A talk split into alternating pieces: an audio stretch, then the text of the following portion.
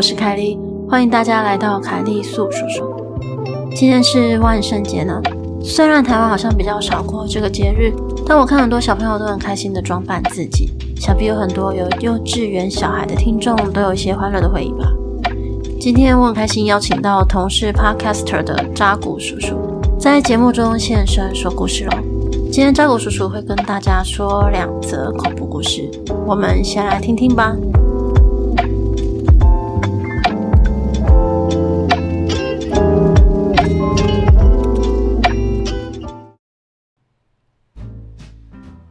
Hello，Hello，凯莉粟说说的听众朋友们，大家好，我是扎古叔叔，也是一位 Podcaster。我的 Podcast 节目叫做《南洋奇闻》，很高兴呢，今天能够来到凯利叔说说这里，向大家呢介绍我的节目，并且还会分享两个恐怖惊悚的故事哈。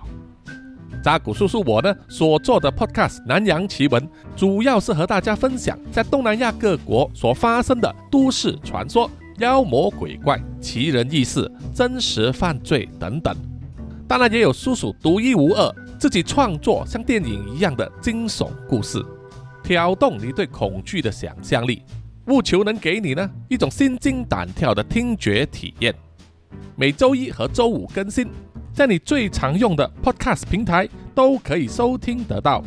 希望喜欢听恐怖灵异故事的你呢，不要错过了。好，今天要和大家分享的故事啊，是发生在叔叔的国家马来西亚。那么，马来西亚有一个非常有名的旅游景点，叫做云顶高原。因为在山上啊，气候凉爽，对于四季如夏的马来西亚人来说呢，那里简直是度假胜地啊。而且，云顶高原也拥有全马来西亚唯一合法经营的赌场，所以自一九六五年营运以来，至今五十七年。有多不胜数的人抱着一夜暴富的希望上山去赌博，结果赢的人少啊，输钱的人非常非常多。输了钱之后看不开，就在那里自寻短见的人更多了。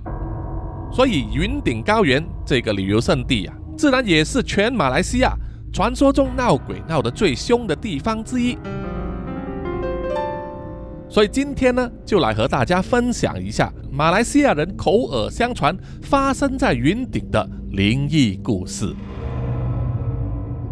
第一个故事是发生在一位叫做阿祥的年轻人身上，在疫情发生之前的十月二十五日，他永远记得这一天。阿祥和他的家人，也就是父亲、母亲、一个弟弟和一个妹妹。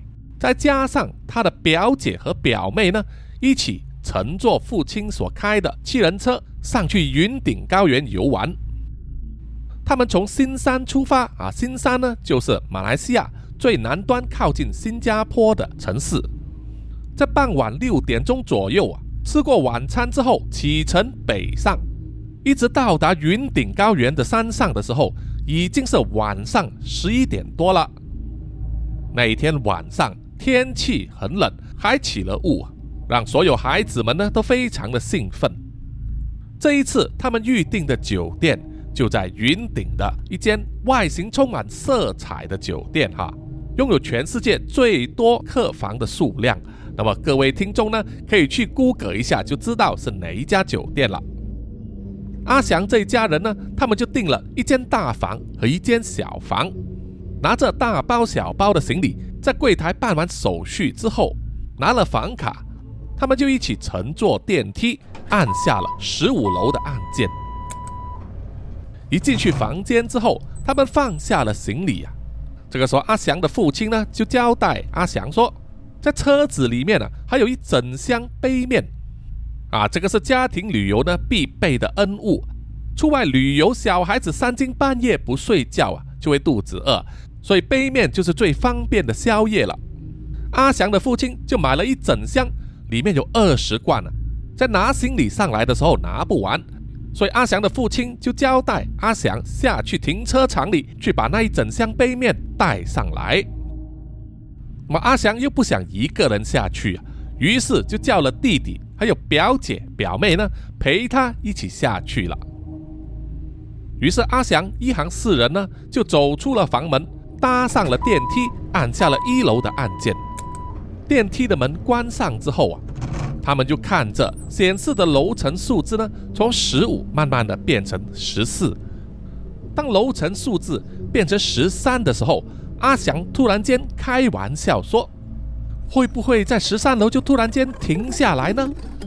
因为我们所有人都知道啊，十三这个数字啊很邪门。当时阿祥一说出口之后啊，他的表姐呢就马上制止了他，还叫他不要乱说话。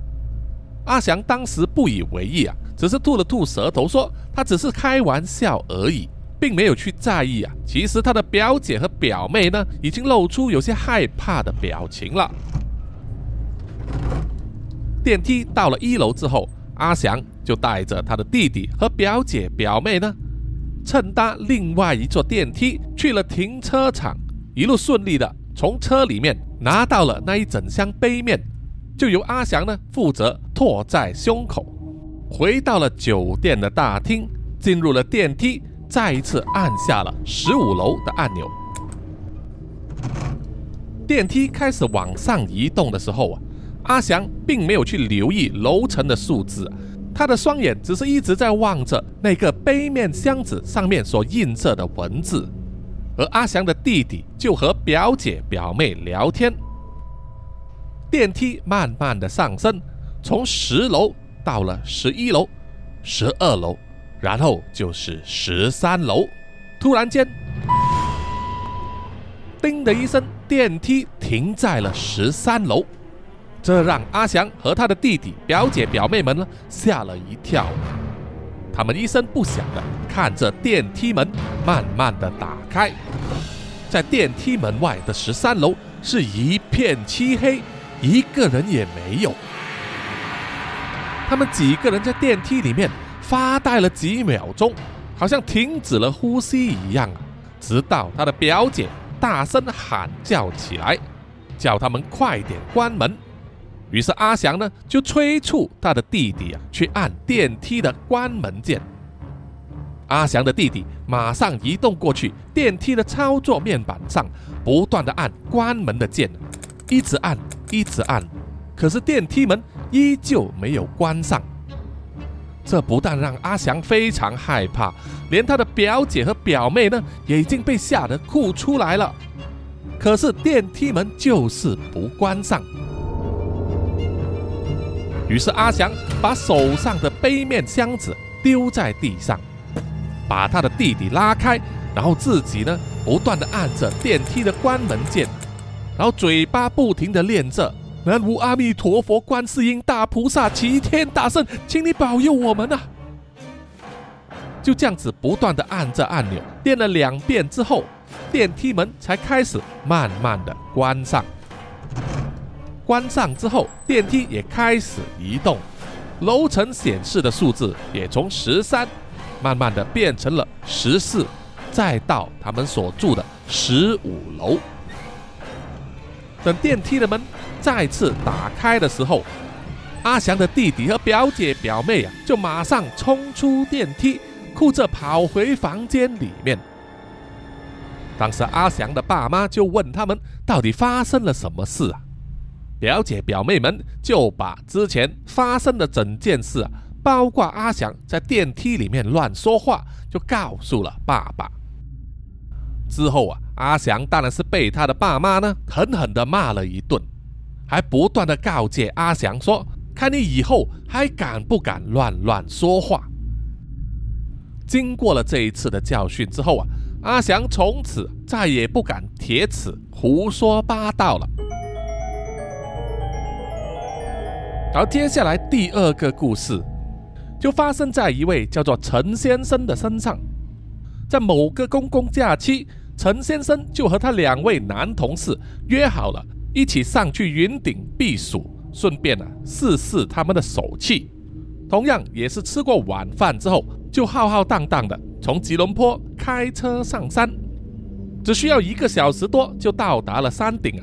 可是，上到云顶高原之后，他们才发现酒店都已经客满了，于是他们只好退而求其次，入住了已经有闹鬼传闻的 Real Apartment 丽雅公寓。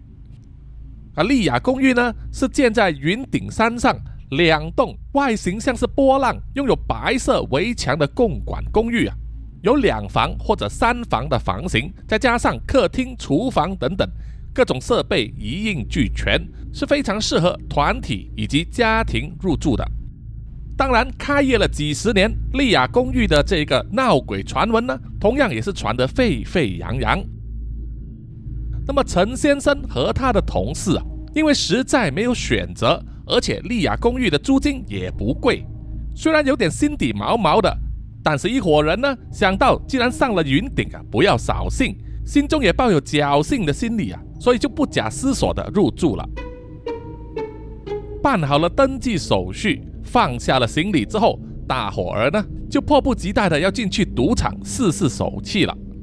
可是就这么巧啊，陈先生呢就觉得身体不舒服，就吃了随身带着的药物啊，就说他要在房间休息一下，就叫他的两位同事呢啊，你们先行到赌场去玩玩吧。那同事们也不反对啊，于是陈先生呢就自个儿在房间里休息。躺在床上啊，不一会就睡着了。在朦朦胧胧之中，陈先生醒了过来，依然是睡眼惺忪，而且呢，他的眼镜就放在旁边的小桌上。因为身体还有点累啊，所以他并没有戴上眼镜，视线依然是模糊的。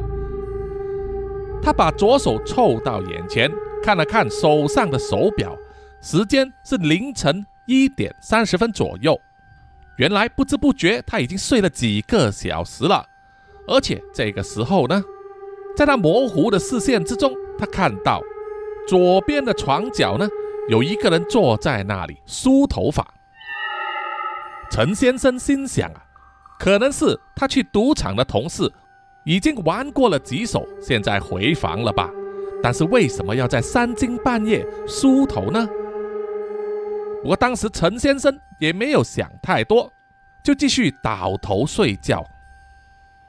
睡了一段时间之后，陈先生又醒来了，翻了翻身，睁开了眼睛，他又看到模糊的一个人影坐在床角，依然在梳头。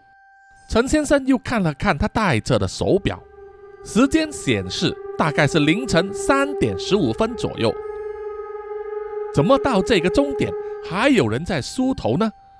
这时候啊，陈先生心里就开始觉得有点不对劲，开始害怕了。当时陈先生即使没有戴上眼镜，但是依然可以分辨出颜色以及物体的形状。他多看了几眼啊，就发现坐在床角的那个人。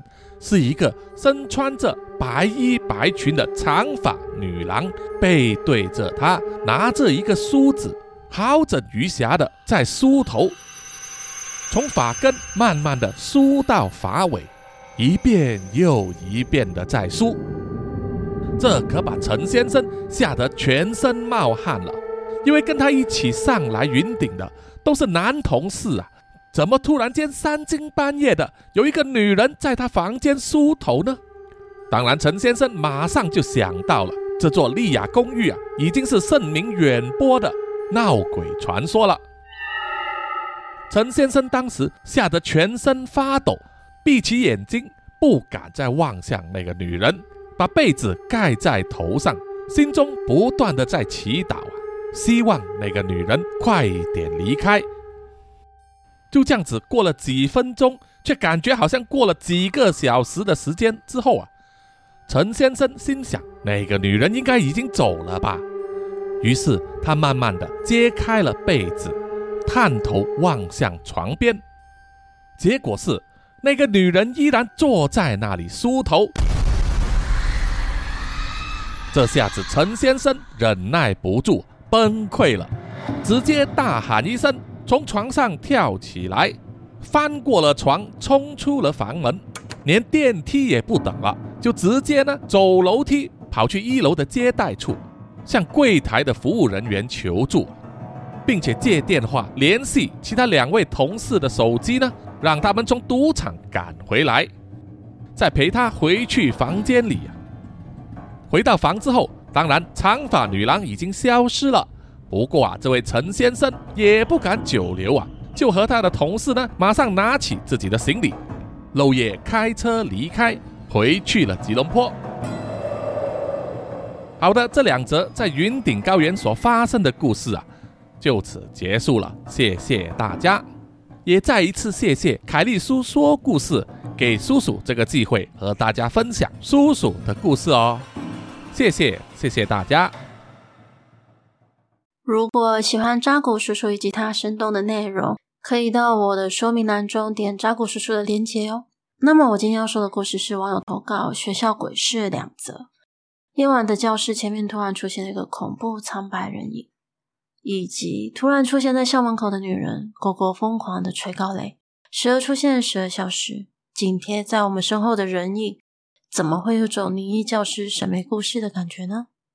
希望你的耳朵能带你感受到毛骨悚然的氛围。那么故事开始喽。大约是高二那年，当时读的是某间高职的餐饮科。为了考证照，老师有另外开班，可以晚上留下来练习实作。而那一次，我比我朋友还要早做完。但是我想说，先整理环境并清洗器具好了。可是呢，我却发现沙拉托没有了。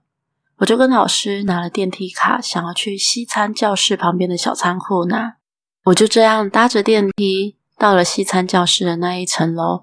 走出电梯转角的时候，我看到了西餐教室门口站了一个人。当时我用着手机开着手电筒，随着我的手机光线，我照到了那一个在西餐教室前面的人。那是一个很苍白的一个人形吧，他的身高很矮。好像没有身体的样子。